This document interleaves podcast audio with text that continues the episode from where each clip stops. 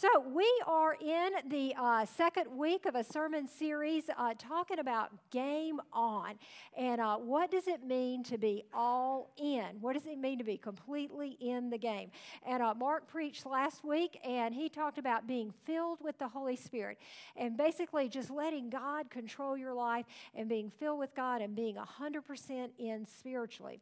And today, I'm going to be talking about what it looks like to be all in emotionally and mentally. So, what does it mean to be in all in mentally and emotionally? Um, how many of you have ever heard this phrase or used this phrase? Hey, I, I got to get my head in the game.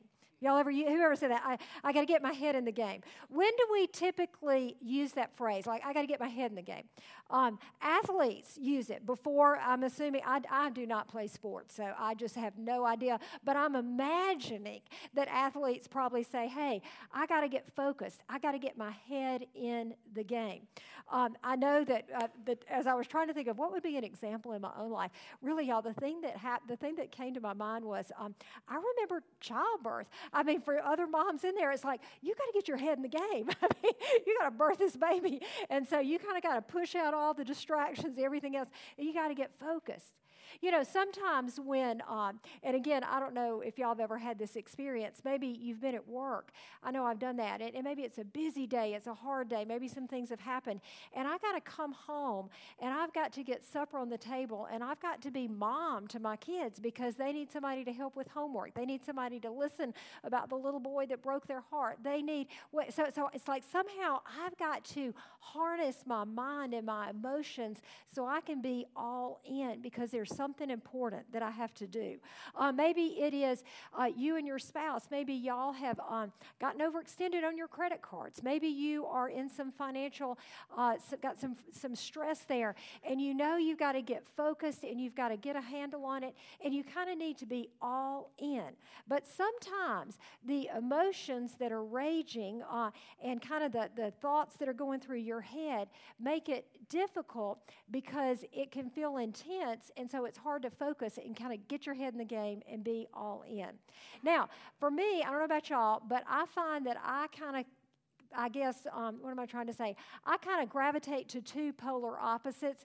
And so tell me if you experience this. Sometimes when I've got a lot going on, and I used to do this a whole lot more than I do now, uh, a lot of times what I do is I'll just say, you know what? I'm just not going to let it bother me. I'm just going to shake it off. Y'all know? Shake it off. Anyway. Nobody laughed. Okay. Who wants to sing that song? But anyway, sometimes you just want to say, you know what? I'm just going to stuff it down. Uh, some people call it gunny sacking. Like you've got this big sack on your back. You know what? I'm just going to stick it in that sack, and like it is just not going to bother me. I'm, I'm, I'm, it's, I'm just not going to deal with it. So that's one extreme. Have we got any stuffers? Any stuffers? Just going to shake it off, not let it roll off, roll off your back like water off a duck's back. Not going to bother me. So that is one way to process your emotions emotions and kind of help you get focused and get your head in the game. The other is to just basically waller in it. So, in other words, whatever has happened, it just becomes so overwhelming that you just kind of collapse in it and you feel every emotion very, very intensely. Um, our oldest daughter, Mary, um, I didn't ask her permission before I told this story, but I'll go ahead and tell it because she's not here. But anyway, we laugh at Mary because Mary is wonderful and she feels all of her emotions very intensely. Uh, we call her Tinkerbell. Y'all might remember because Tinkerbell's heart was so small, you know, it's just so small that whatever emotion she was feeling, that was the only thing that she could process. And so we laugh about Mary, how when she's happy, I mean, the world is, you know, glitter, rainbows, unicorns. And when she's down, I mean, it is bad. So, but but that is one one way of dealing with things is to let your emotions be so intense and overwhelming, naming them, feeling them, that it actually hinders you from being able to be all in and get your head in the game.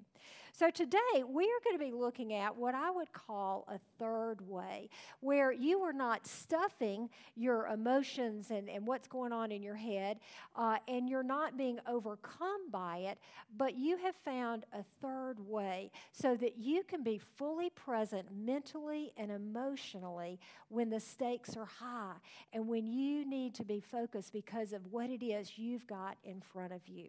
So today, we're going to take a chapter out of King David. Uh, King David's story can be found in 1st and 2nd Samuel, 2nd Chronicles, or yeah, Second Chronicles. But anyway, this season in David's life, um, I, just to recap who David is. Some of you, maybe if you didn't grow up in the church, you might not be as familiar with his story. But David was a shepherd. Uh, he was the youngest son, had lots of brothers, and he was the prophet came when he was just a young man and said, "You will be the king of Israel one day," and it happened. He, uh, we know the story of him killing Goliath. Uh, he was made king over Israel. He defeated the Philistines, uh, and he basically established peace in Israel. He expanded and secured the borders. And this story in his life comes at a time when he has been firmly established as king. Uh, both of their, of their enemies have been defeated, and, and life is really kind of good. And then something comes and hits him, broadsides him, something totally unexpected, and something that was very, very hard.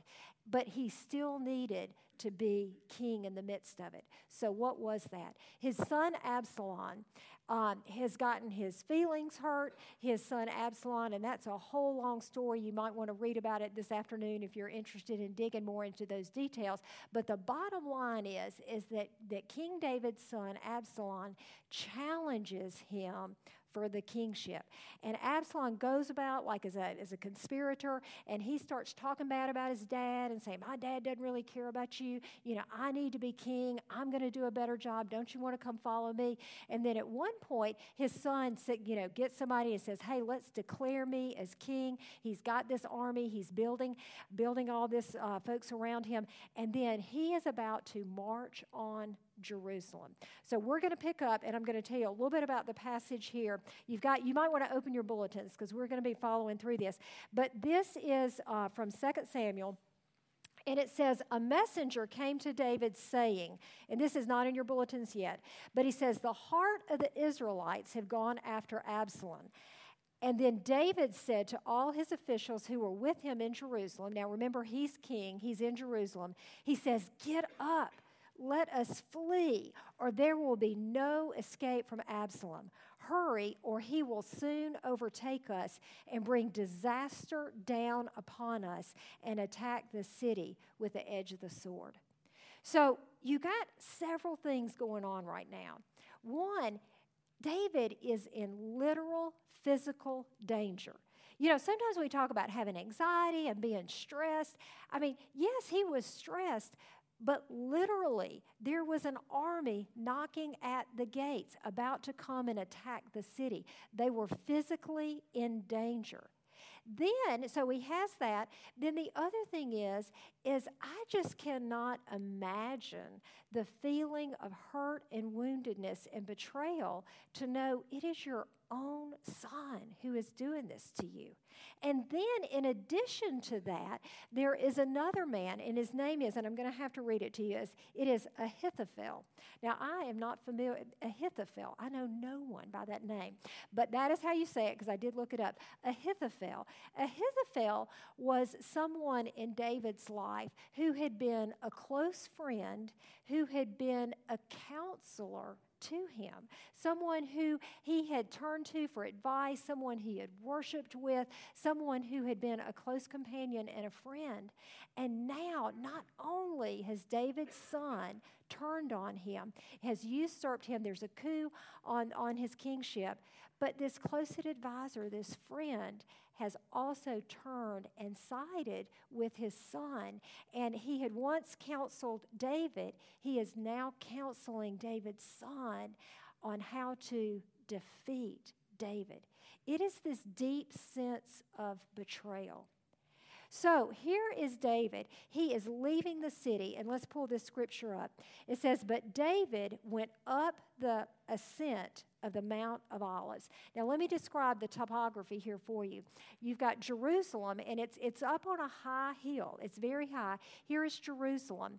Then you've got this valley. It's the Kidron Valley. And then right here, you've got the Mount of Olives. And y'all might remember the Mount of Olives is where Jesus was on the night in which he was betrayed, as he wept there in the Mount of Olives, and he looked out over the city of Jerusalem. So this is the same location, thousand, a couple of thousand years earlier. And so now David and the army that is still loyal to him, they have left Jerusalem. They have gone down through the Kidron Valley. Now they are going up to the Mount of Olives. And he says he went up the ascent of the Mount of Olives, weeping as he went, with his head covered and walking barefoot. And all the people who were with him covered their heads and went up, weeping as they went. David was told that Ahithophel was among the conspirators. Ah, just wound to the heart. With Absalom, his son. And David said, O Lord, I pray that you turn the counsel of Ahithophel into foolishness. So here is David in this dark night of the soul, physical attack. He still needs to lead his people. And what I want us to do is, I want us to look at how David responded in this moment. He did not stuff his feelings down and just say, you know what, they hurt me, I'm going to shake it off, tough for them. I'm going to lead. They're, you know, they're, they're uh, never going to think about my son again. He is just gone to me. It's like he didn't exist. He didn't go there, but he also, he wept, but he didn't stay there. What we have in the book of Psalms, and this is, you have your insert there, um, what we have in the book of Psalms is such a gift. The Psalms, the, the vast majority of these are prayers and songs that were written by King David. It's like we have got a page in his out of his journal. And Psalm 55, the one that I have there for you, most scholars would say that David wrote this psalm about this betrayal and this event. And so, what I want us to do is look at this because what David did, and I think this is how he was able to get his head in the game, to get control over his emotions in a healthy way that allowed him to still lead effectively. He, what he did was, what we see here is that he didn't ignore his feelings and stuff them down. He didn't get overwhelmed by them, but he prayed his fears and he prayed his tears. Timothy Keller talks about this, and I love the way he said it. He said that David processed all of his fears and all of his tears in the presence of the Lord. And that is what enabled him to move forward in a healthy way so he could still effectively lead the nation and fulfill God's purposes and calling. So let's look at Psalm 55. And I'm just going to lift up a few principles. And I gave this to you. We're not going to go through it verse by verse, but I gave this to you because I hope that maybe you'll stick this in your Bible or maybe you'll use it during your own personal devotional times. And I hope that you will take David's prayer as a springboard and whatever it is in your life that is really kind of keeping you from, from being all in, that thing that keeps hijacking you emotionally and mentally. I hope that you'll take a page out of David's notebook here and rewrite this prayer, but insert your own story into the words of David. So let's start off here. Uh, Psalm 55. The first thing that we see that David does is he cries out to God. Over and over and over, he cries out to God. And basically, he's saying, God, I am totally and completely dependent on you. And right now it feels like you are far away, but I am crying out to you God, help me, help me. He writes, Give ear to my prayer, O God. Do not hide yourself from my supplication. Attend to me and answer me. I am troubled in my complaint. And the word complaint there, I think the NRSV, the translation that you have, doesn't really translate that well because when you think about a complaint, you think about someone who's grumbling and complaining. But the word complaint there really doesn't have that connotation. It really has, this is what's happening to me, and it stinks. It stinks. I was talking to uh, someone uh, just this week, and uh, she is getting ready to move. Uh, she's got um, just a lot is changing in her life so a new job, a new city, new budgets, new, a, a lot is new and different. And so she was kind of processing her, her fears, her anxieties, kind of what all's going on. And she, she said, I feel so guilty. I feel so guilty because this is all kind of overwhelming right, me right here. But I know there's so many people who have it harder than me. What I like about what David does, he doesn't apologize to God. He doesn't say, I'm so sorry, God, I'm coming to you with this complaint, or he doesn't feel guilty about it. He basically feels that in the presence of the Lord, it is so safe that he can tell the God of the universe who loves him that this is what is going on in my world right now. He says, Attend to me, answer me. I am troubled in my complaint. And then what I like in these next few verses is that David goes through and he names his emotions. This is a guy who was, I mean, he cut off a man's head. I can't even imagine. He is a guy who has defeated armies, but he's pretty sensitive. He's pretty self aware, and he names them. Let's look at all of those. He says, I am distraught by the noise of the enemy because of the clamor of the wicked, for they bring trouble upon me, and in anger they cherish enmity against me. He says, It's distressing, God. It's distressing right now. Absalom is against me, against me, my son, this guy that was my friend and my counselor. Now he's turned on me. He's stabbing me in the back. This is I'm distraught by all this. And he says, My heart, he, he can get in touch with what that feels like. He says, My heart is in anguish with me. The terrors of death have fallen upon me. Fear and trembling come upon me. Horror overwhelms me. God, I'm, I, it's like you can almost hear his, his heart doing like this, and that he said, I'm, I'm trembling right now. Is I'm, is I, can y'all see it? I'm leaving the city. I'm leaving Jerusalem. I'm marching through the Kidron Valley with my, with, my, with my army that's left. I am weeping. I am trembling. There is a real physical danger, and my heart is broken. My heart is broken. Verse 6, he says, God, I want to run away Everything inside of me wants to run away. He said, Oh, if I had wings like a dove, he said, I would fly away and be at rest. I would fly away. Truly, I would flee far away. I would lodge in the wilderness, and I would hurry to find a shelter for, my, for myself from the raging wind and tempest. Have you ever felt that way? Have you ever felt like that? Like, I just want to run away.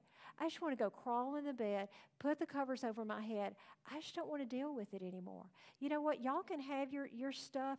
Uh, I am tired of all the drama. I'm tired of the fill in the blank. I just, I just want to run away. I want to get away.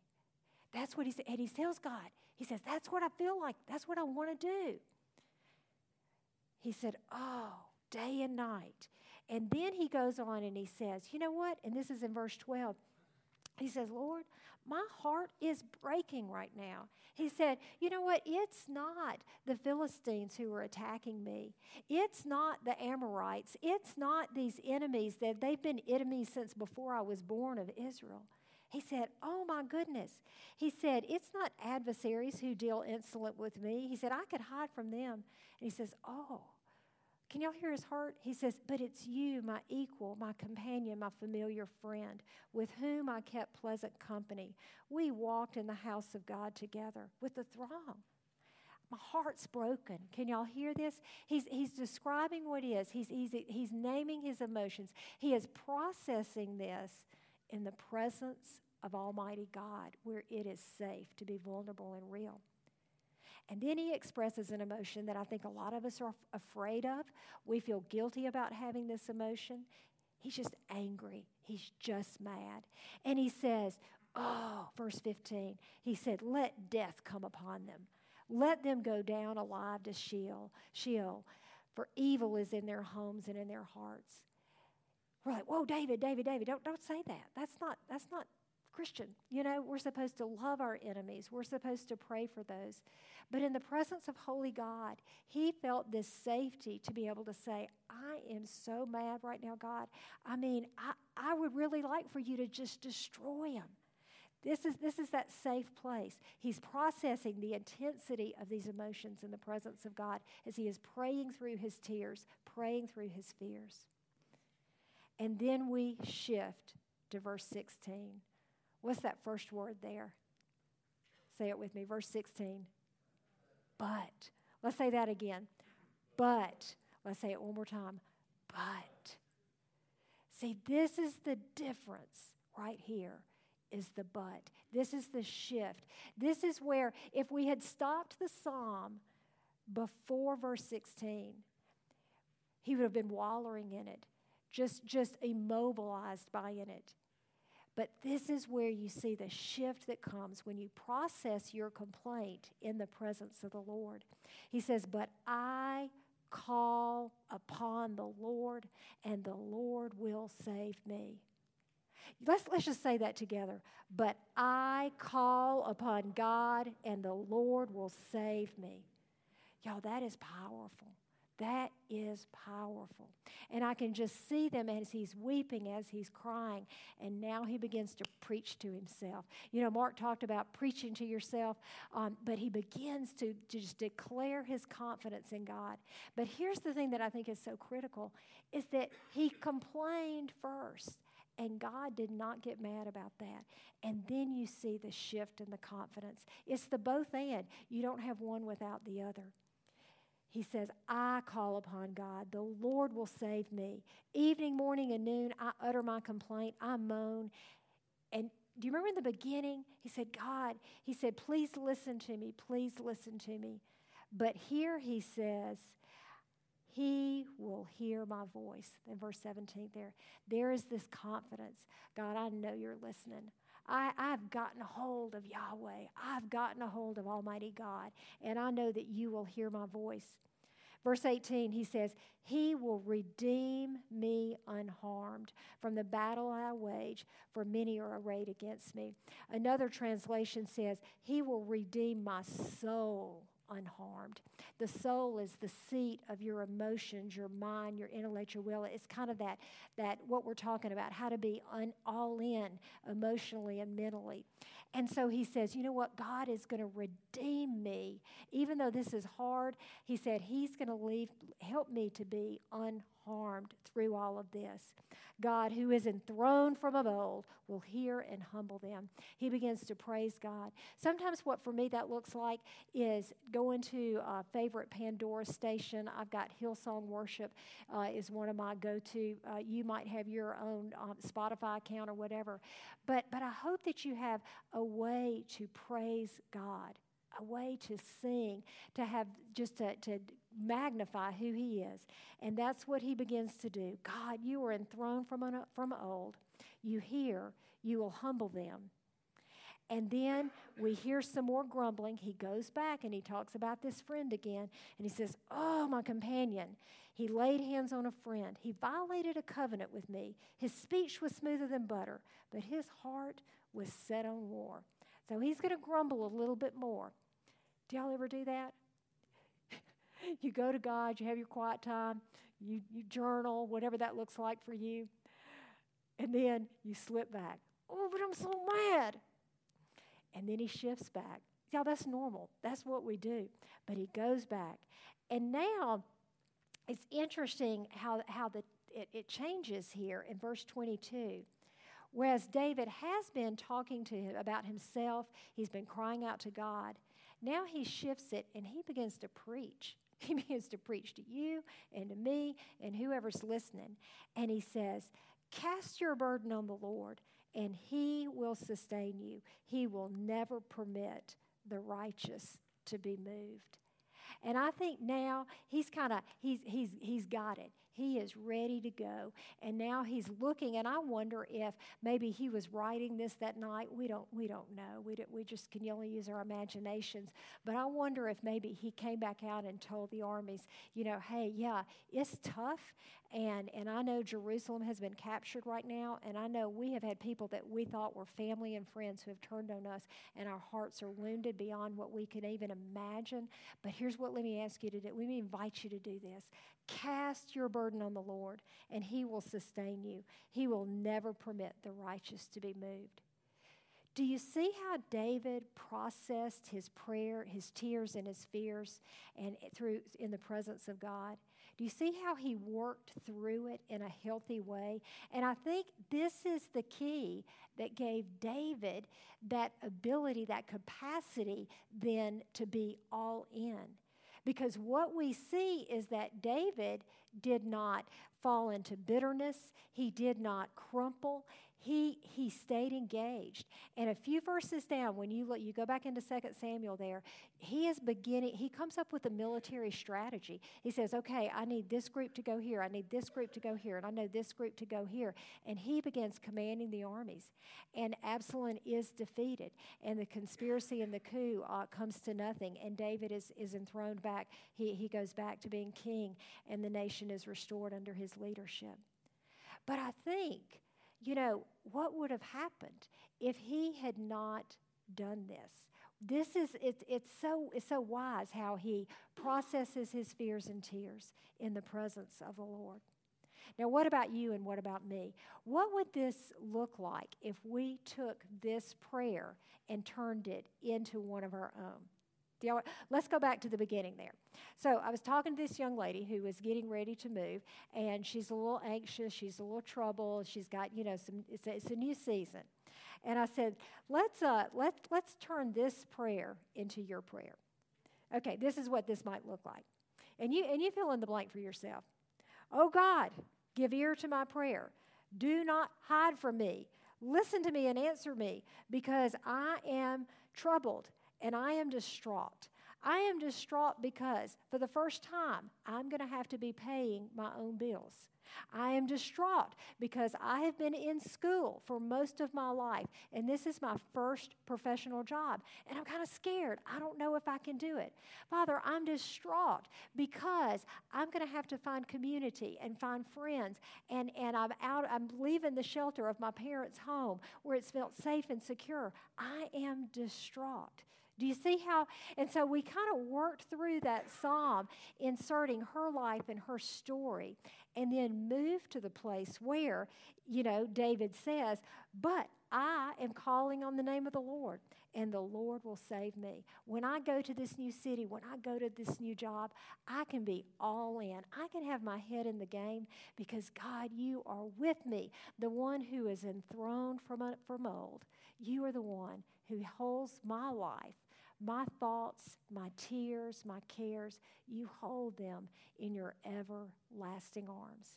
That's what God will do for David, what God did for David, what he'll do for me, and what he'll do for you. Imagine if we took the time to pray our prayers and tears in the presence of Almighty God, how that would help us to process things in a healthy way so that we can be all in for the things that really matter moms, dads, God, you know, people who are, have responsibilities at work, students. We want to be all in. Let's pray.